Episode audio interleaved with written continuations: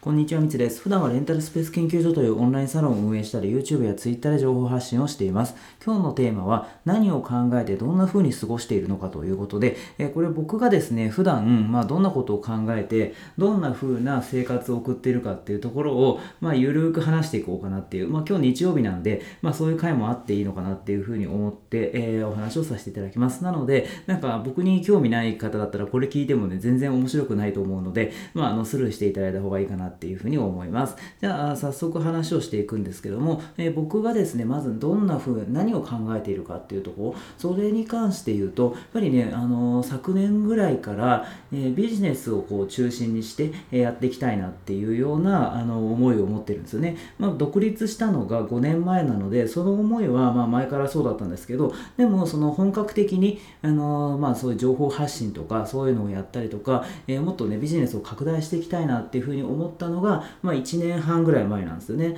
で、そこからというものを、まあ、あのね、引きこもって、で、それであの YouTube とか Twitter やったりとか、まあ、いろんな発信なんかをしたりとか、で、あとはレンタルスペースを僕やってるんですけど、えー、店舗を増やしていったりとか、まあ、とにかく、あの、事業を拡大していきたいっていう、まあ、そういう思いを持ちながらやってるんですよね。でですね、あの、僕としては、まあ、それでね、お金儲けをしたいっていうのはね、本当に全然思ってなくて、ただ、あの、まあ、もちろんね、お金は増やしていきたいんですよね。で、なんでかっていうと、まあ、自分のその生活を贅沢にさせるっていうのはそんなにね僕としては興味ないんでそれよりも、えー、あれですよね。面白いことをするんだったらやっぱりねお金がないとできないんですよね。でそれであのお金がもしたくさんあれば、まあ、あの自分の好きなことに挑戦できるししかも何回も挑戦できますよね。失敗したとしても。なのであのそのためにやっぱりねお金っていうのは必要かなっていうふうに思うのでとにかく、えー、お金を増やしていく。まあビジネスをやっているので売り上げを上げていくっていうのはね、まあ、みんな共通して思ってることだと思うのでそれをやっていってるっていうところですかね。で、あとは、あの、やっぱね、売り上げが増えると面白いというか、なんかね、あの、自分の生活費なんてね、本当に、あの、たかが知れてるというか、まあ、20万とか、それぐらいあれば、あの、生活できちゃうんですけど、ただ、そのやっぱりね、ビジネスをやっていて、そういうなんかゲームみたいな感じで、あの、売り上げもね、どんどん上がっていくと、やっぱ面白いですよね。それがずっと同じ数字だったらね、なんかあんま張り合いはないですけど、えー、まあ、毎年毎年、そのお金が、ね、こう、どんどんどんどん増えていくっていうのは、やっぱり見てて面白いなっていうふうに、え、ちょっとゲーム感覚みたいな感じでやってるってとこはあるんですけども、まあ、とにかく僕はビジネスを、え、中心に考えて過ごしているっていうとこですね。でですね、まあ、実際にじゃあどんな風に日々生活してるかっていうと、もう基本的に本当ね、特に、最近だったらあの自宅の改装をしていて、で、それであのそういう DIY をやったりとか、インテリア選んだりとかっていうことに、まあ、時間を使ったりしてるんですけど、それ以外で言うと、まあ、あとあのビジネス以外だと筋トレをちょっとしているぐらいで、あとね、もう全部、あの本当ね、仕事のことをずっと考えていたりとか、やっていたりしてるんですよね。なので、まあ、朝起きてですね、僕は朝すごい早くてね、4時過ぎとか、ね、それぐらいには起きてる。それ4時半には起きているかなっていうところで、で、これ特に目覚ましとかかけてないんですけど、自然にこう、目が覚めるんですよね。それは、あの、僕がそんなショートスリーパーだからとかじゃなくて、えー、寝るのが早いんですよね、単純に。えー、夜の9時とか、それぐらいには寝るので、で、それで7時間ぐらいか経つと、まあ4時なのか。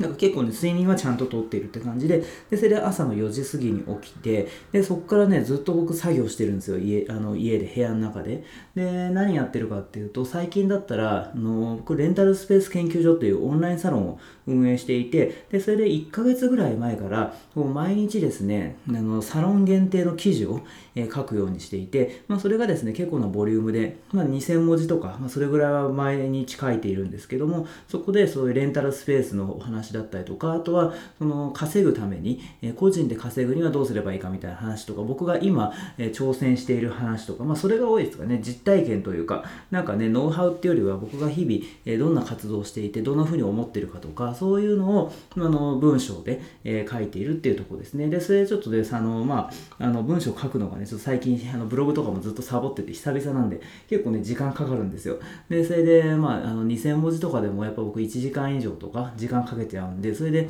まあ、あの、書いて、で、そっからですね、まあ、朝に、あ、そうか、夜にそういう、あの、メールとか、あの、連絡とか来てたらそういうの返したりとか、まあ、そんなの、あとは、まあ、この音声取ったりとか、なんやかんや、えー、やってるうちに、えー、4時過ぎから作業して、まあ、4時半ぐらいですかね、4時半ぐらいから作業して、で、それで7時ぐらいになると、えー、うちのあの奥さんと娘が起きてくるんで、で、それで、あの、まあ、あの娘はご飯食べたりとかなんだかしてて僕はそうだあのあれですね犬の散歩に行ったりしますね。で犬の散歩に行ってでこれなんか僕の一日の生活をなんか淡々と話しててなんか聞いてて面白いのかどうかわかんないですけどとりあえず話していきますね。でそれで犬の散歩なんかをしてで僕は朝ごはん特に食べないんで、まあ、プロテインあの1杯飲むぐらいなんですけどね。でそれで、えー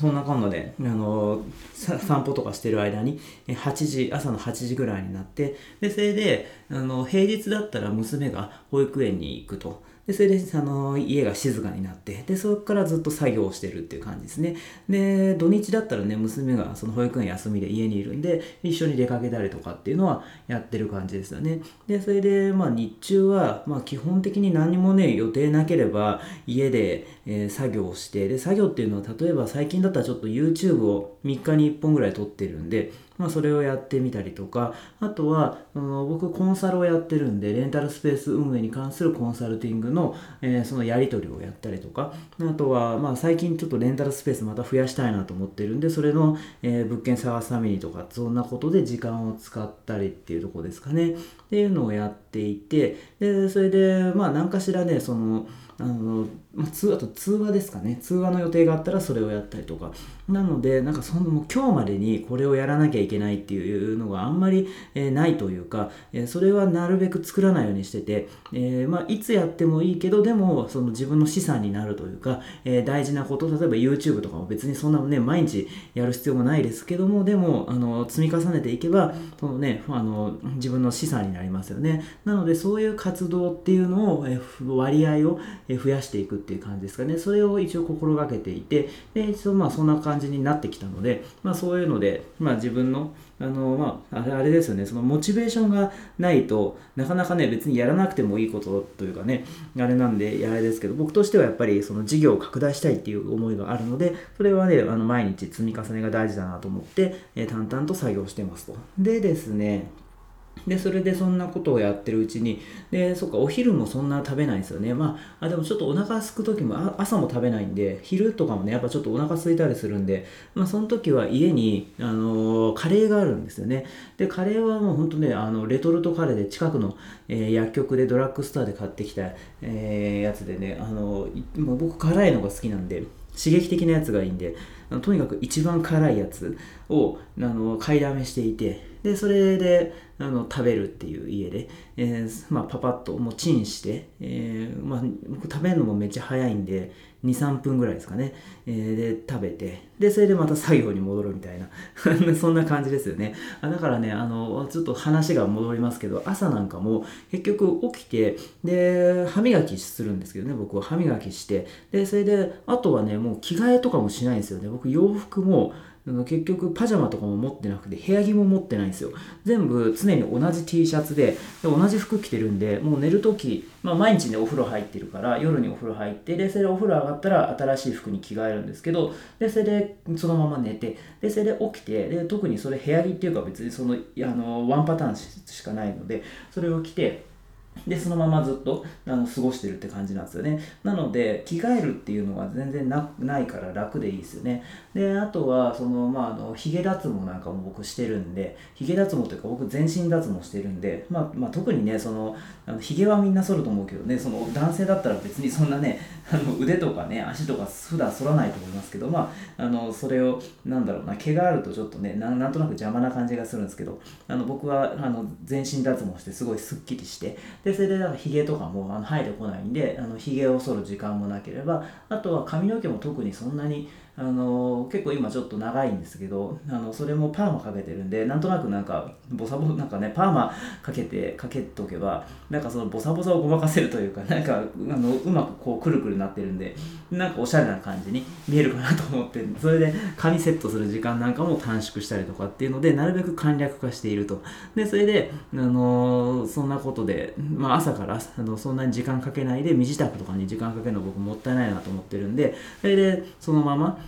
あの作業に入るっていうっていうことをやってでそれで昼なんかもねお昼ご飯もわざわざなんか時間かけたりとかあのするのもあれかなと思うんでもうあのカレーをとにかくで何をね食べるっていうのも毎回決めるの大変なんで大変というか面倒くさいのでだからもうあの辛口のカレーを食べるっていう、まあ、最近はずっとそれをやっていますよね。でそれでまた作業に入ってでそれで夕方の、ね、5時になると僕があの娘を保育園に迎えに行かなきゃいけないですね、まあ、そういう役割になっていてでまあ僕の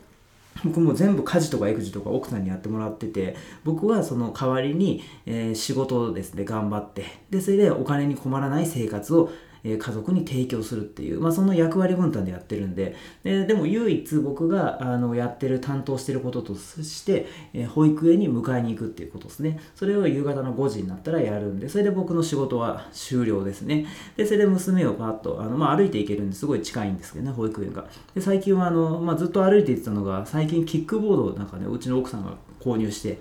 なんかキックボードであの子供乗せられるやつなんですよでそれでパーッと行ってねあのパーッと帰ってくるっていうのででそれであの帰り道にちょっとあのハイボールかなんか買ってでそれでちょっとお菓子なんかも買ってでそれで、えー、5時半ぐらいに家に着くと。いうことで、で、それで5時半に家に着いて、で、それでうちね、6時から夕飯なんですけど、えー、まあもう僕はその前からあのハイボールを飲んでですね、まあ2本、まあそんなお酒も強くないですけど、まあでも毎日結構飲んでて、あの、すごい楽しいんでね、それであのハイボールを夕方にから飲んで、で、飲みながら、まあちょっとその、奥さんとかあと娘とちょっと遊んだりとかしてでそれで夕飯を食べてでそれで僕はまああの、まあ、仕事はもうそれ夕方の5時の時点で終わってるんでまあまあね、まあ、でもスマホいじったりとかなんやかんやしてるうちにでお風呂入ったりとかしてるうちにまあ8時9時になってきて寝るっていうまあそんな生活ですよね。なんかパッと僕の普段なんかの生活をお話しして何の役にも立たないと思うんですけど、まあ、あのどんな風にあの過ごしてるんですかとかちょっとね聞かれることもあったりしたんであのまああの振り返りながらお話をしましたということで特になんかあまりこれ聞いて得るもんななかったかなというふうにも思うんですけどもとりあえずあのお話をさせていただきましたと。でなんかあのこういう話を、えー、聞きたいとかもしなんかそういうご要望とかあればコメントちょっとあんまりコメント僕もしかしたらちょっとあのスルーしちゃうかも読まないかもしれないですけどあのまあツイッターとかでねなんかもしあの面倒かもしれないですけどなんかこういう話聞きたいとか要望があれば僕あのお答えしますので、えー、なんかねあのツイッターの DM とかいただけたらあのいいかなっていうふうに嬉しいかなっていうふうに思ったりしています。ます。ということでですね今回ですね何を考えてどんな風に過ごしているのかっていうテーマでお話をさせていただきました。今回も最後まで聞いてくださって本当にありがとうございました。